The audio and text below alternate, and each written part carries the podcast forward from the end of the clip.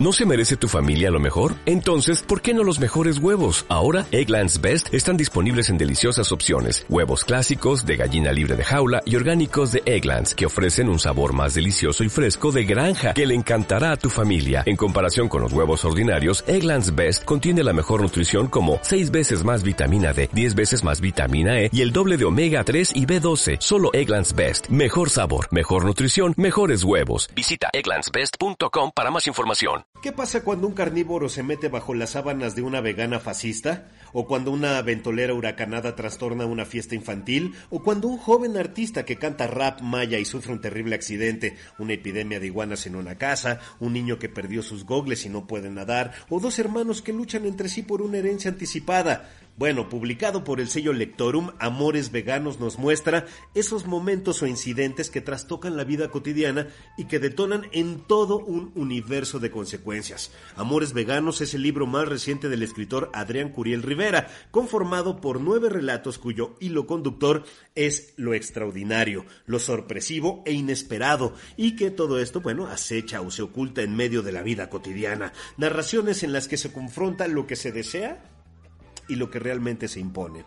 Hoy en Escaparate Radio Digital vamos a platicar con Adrián Curiel Rivera. Recuerda que puedes seguir nuestras publicaciones en Facebook, en YouTube, en Instagram y escuchar este espacio como podcast en Spotify, en Amazon Music y en Apple Podcast. Nos encuentras como Escaparate Radio Digital. ¿Listo? ¡Comenzamos! Escaparate Radio Digital Noticias y entrevistas sobre teatro, cine, música, exposiciones, festivales y mucho más. Todo en un solo lugar. Escaparate Radio Digital.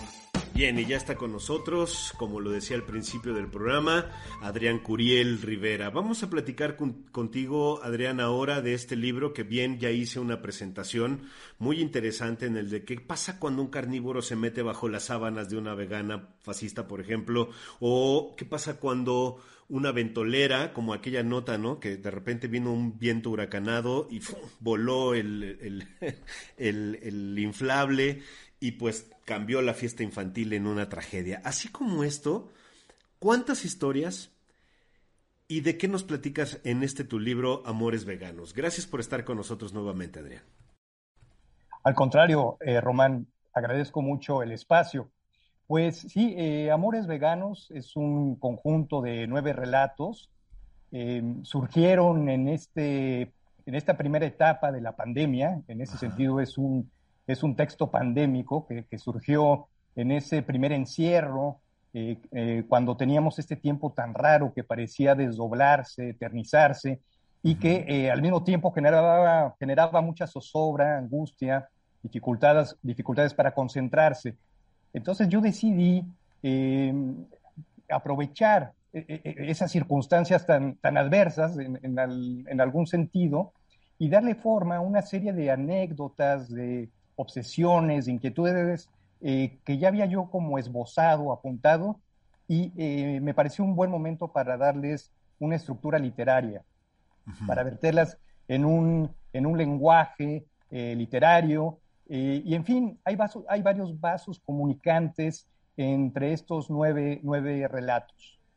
Bien, esto ya está disponible para todos. ¿Qué es lo que vamos a encontrar? ¿Qué es lo que vamos a disfrutar cuando cerremos cada noche ¿no? el libro y nos vamos a, procesar lo que leímos y a dormir. ¿Qué es lo que tú propones? Tú eres el autor. Esas preguntas se tienen que hacer ahora, ¿no? Claro, pues mira, son relatos que están muy anclados en nuestra cotidianeidad, eh, con los que nos podemos ubicar muy fácilmente todos y que están dirigidos a un público muy amplio, desde chicos que empiecen a leer hasta gente mayor, adultos, en fin. Y todos ellos tienen en común que nos hablan de nuestra cotidianidad, pero no en un sentido tan eh, aparentemente trivial como la podemos entender. Siempre hay alguna cuestión extraordinaria que eh, parece emerger de pronto. Y en ese sentido yo me siento muy ubicado con los narradores del boom latinoamericano que querían explorar esta otra, la parte oculta de la realidad, digamos. Nuestros eh, oscuros deseos, nuestras pulsiones secretas, lo que no nos admitimos aceptar. Hablabas tú del relato que le da, que le da nombre al libro, que efectivamente eh, plantea como este divorcio entre la realidad y los deseos de un eh, veterano ya, de un hombre de la edad madura, que eh, se enamora enloquecidamente de una vegana sin aceptar el hecho de que él es un carnívoro y de, y de que nunca va a dejar de serlo. Entonces él simula, trata de convencerse de que en realidad sí puede ser un vegano. Y bueno, esta historia cuenta cómo a raíz de esta obcecación en algo que él no es, pues eh, le pasan muchas cosas, pierde su matrimonio, pierde la familia, y el relato está salpicado también de giros cómicos. Se transforma de alguna manera en una especie de, road movie, como de estas este, películas de carretera, del adulterio, y pasan eh, muchas cosas, y creo que algo que también une a todos estos relatos, a los nueve relatos, incluido uno que, es sobre piratas, que aparentemente no tendría nada que ver con nuestro tiempo, una tripulación de piratas gays, Creo que lo que los une es también este juego con la ironía como un recurso eh, de sobrevivencia y literario para desdoblarnos de nosotros mismos y aprender a vernos en situaciones que eh, vivimos como, eh, como grandes tragedias y que quizá no lo sean tanto. Entonces, hay también una exploración en estos relatos sobre el tema de la familia, la familia entendida como un universo de solidaridad, de apoyo, de amor, pero también de castración, de frustraciones, de insatisfacciones. Eh, eso también está muy presente en, todos estos relatos. Y también hay una cuestión que a mí me parece muy interesante, que es una visión desde la península de Yucatán, pero de la gente que se ha venido a arraigar. Eh, a, diferencia de otros libros, eh, pienso en un texto muy apreciable de Juan Villoro, que se llama Palmeras de la Brisa Rápida, creo que estos relatos hablan mucho más desde el corazón de la vida peninsular, más que eh, desde la visión de alguien que la visita y que se asombra y luego vuelve a su territorio. Acá se plantea también esta imposibilidad de volver al lugar de origen, este permanente exilio. Y bueno, eh, yo identifico que este libro también está muy relacionado con dos anteriores novelas, también ambientadas en la península de Yucatán, que tienen que ver con la península de Yucatán, Blanco Trópico y Paraíso en Casa, y creo que formarían eh, una trilogía. Eh, una crítica y amiga mía que se llama Eugenia Montalbán ha dicho que eh, en realidad fundan una nueva vertiente, una nueva tradición en la literatura, en la narrativa contemporánea mexicana, que sería la literatura del watch. Del watch, que en Yucatán el watch es este fuereño que llega, se instala, pero que no deja de ser percibido como un extraño, como un advenedizo, como alguien forastero. Eh, y bueno, y finalmente, otra cosa que pueden encontrar es también una reflexión sobre algunos temas de mucha actualidad que tiene que ver con, eh, por ejemplo, las posturas del feminismo, de cómo estas, eh, sin frivolizar en ningún momento sobre la violencia brutal que existe en nuestro país y sobre la, violencia que hay en contra de las mujeres, pero plantea también una, una, mirada distinta a lo, que solemos, a lo que solemos escuchar repetido en los medios, en los periódicos. Plantea también como esta crítica de eh, los estereotipos que se forman al querer eh, o al tratar de destruir estereotipos anteriores. ¿no? Eh, creo que todo eso está en, en, este libro y de eso, de, eso van, de eso van estos relatos. Así llegas a los linchamientos, ¿no? En el caso de Zacarías Justo, por ejemplo. Claro, e, ese cuento eh, plantea la historia de un experto en masculinidades tóxicas, eh, muy alineado con los discursos actuales, eh, con esta necesidad de reeducar al hombre en su masculinidad. Y bueno, y por una ocurrencia que él tiene, vemos, asistimos, por supuesto está inspirado en muchos relatos reales y en un libro de Olabuenaga, de la maestra Olabuenaga, que plantea cómo eh, los espacios virtuales se han convertido en eh, eh, tribunales de ejecución sumaria, llenando lagunas que no consiguen satisfacer los tribunales legalmente constituidos. Entonces se han vuelto una especie de tribunales alternos, muchas veces con razón, pero muchas otras veces de una manera absolutamente cruel e injustificada.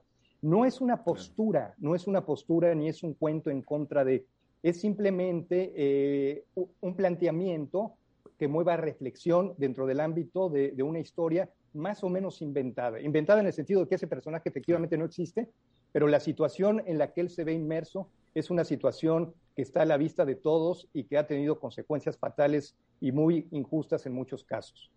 Claro, tú lo dices muy bien, es un texto que, y como lo dices ahora, no es contra o en contra del feminismo, simplemente también ayuda a resaltar el papel que han tomado las redes sociales en la actualidad para enjuiciar, ¿no? señalar, destruir vidas o no. O sea, nosotros no somos quien lo vamos a decir, por supuesto, cada caso es diferente y muy respetado, pero bueno, esto es una postura que tú haces en una de las, de las, de las historias que tienes en Amor Vegano. Sí, efectivamente, y es eh, también una reflexión sobre algunos eh, reduccionismos lingüísticos a los que nos hemos visto también eh, orillados y muchos los hemos aceptado sin mayor reflexión, sin mayor profundidad, pensando que es porque se trata de una buena causa. Y efectivamente la causa es muy buena, pero también hay que pensar en estas, estas hipotéticas inclusiones que en realidad plantean reducciones terribles en muchos sentidos, porque por más buena que sea una causa y más justa, eh, no se puede transformar en una especie de inquisición o de policía del pensamiento. Y en eso yo creo que hay posturas actuales muy equivocadas al tratar de reeducar a gente que, ya está educada, que es inteligente o que puede tener sus propios criterios. Eh, tratarla de reeducar en el sentido incluso de cómo debe expresarse, cómo debe saludar a un auditorio, eh, cómo debe describir, cómo debe de eh, priorizar el mensaje, etcétera, etcétera. Y eso también está presente en este, en este relato de eh, Zacarías Justo. Bien, pues ahí está la, la, propuesta, tu propuesta ahora. Déjame decirle al auditorio de Escaparate Radio Digital, pues tú eres doctor en literatura española e hispanoamericana por la Universidad Autónoma de Madrid. Has colaborado con artículos, reseñas y también con muchos relatos en diversos medios nacionales y extranjeros. Eres autor de seis novelas, no seis libros de relatos, tres ensayos de crítica literaria.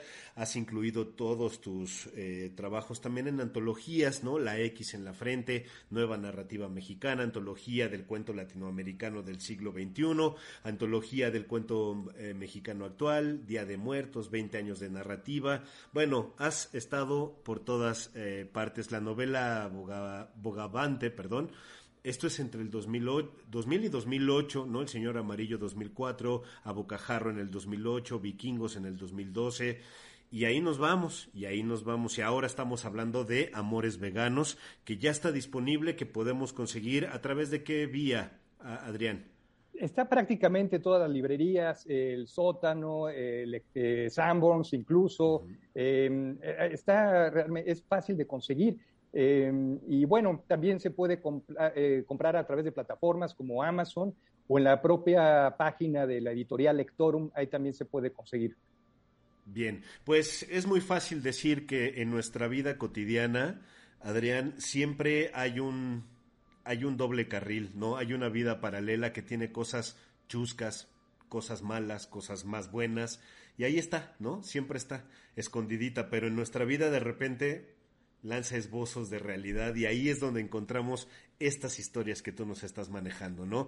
Entre la realidad y entre lo que realmente pues nosotros queremos, ¿no? Y ese es, ese es el pleito eterno. Así es, lo has eh, sintetizado muy bien, Román. Perfecto, pues entonces ahí está. Gracias por estos minutos. Eh, de verdad, gracias. Espero que sea eh, buena suerte y buena venta para este libro, que el público lo entienda, lo compre y lo disfrute. Amores Veganos de Adrián Curiel Rivera. Adrián, muchísimas gracias por estar con nosotros en Escaparate Radio Digital. Al contrario, Román, gracias a ti y a tu auditorio. Te mando un fuerte abrazo, muchas gracias. Un fuerte abrazo. Hasta aquí el programa de hoy, gracias por habernos acompañado. Recuerda que lo puedes hacer lunes, miércoles y sábados también en las publicaciones que estamos haciendo en Facebook Live, en YouTube, en Spotify, en Instagram, en Apple Podcast, en Apple Music como podcast y también por supuesto en las transmisiones y las, las publicaciones que hacemos a lo largo de la semana. Gracias, yo soy Román Ruiz, te invito a que me acompañes eh, a lo largo de la semana en este espacio donde, insisto, por más de 15 años hemos trabajado para ti, para para que tengas una agenda muy bien nutrida y que puedas estar muy bien informado. Gracias entonces a todo el equipo, pero sobre todo gracias a ti que nos acompañas y que eres parte de este espacio, por supuesto. Adiós, nos vemos en la próxima publicación. Adiós. ¿No se merece tu familia lo mejor? Entonces, ¿por qué no los mejores huevos? Ahora, Egglands Best están disponibles en deliciosas opciones. Huevos clásicos, de gallina libre de jaula y orgánicos de Egglands, que ofrecen un sabor más delicioso y fresco de granja que le encantará a tu familia. En comparación con los huevos ordinarios, Egglands Best contiene la mejor nutrición como 6 veces más vitamina D, 10 veces más vitamina E y el doble de omega 3 y B12. Solo Egglands Best. Mejor sabor, mejor nutrición, mejores huevos. Visita egglandsbest.com para más información.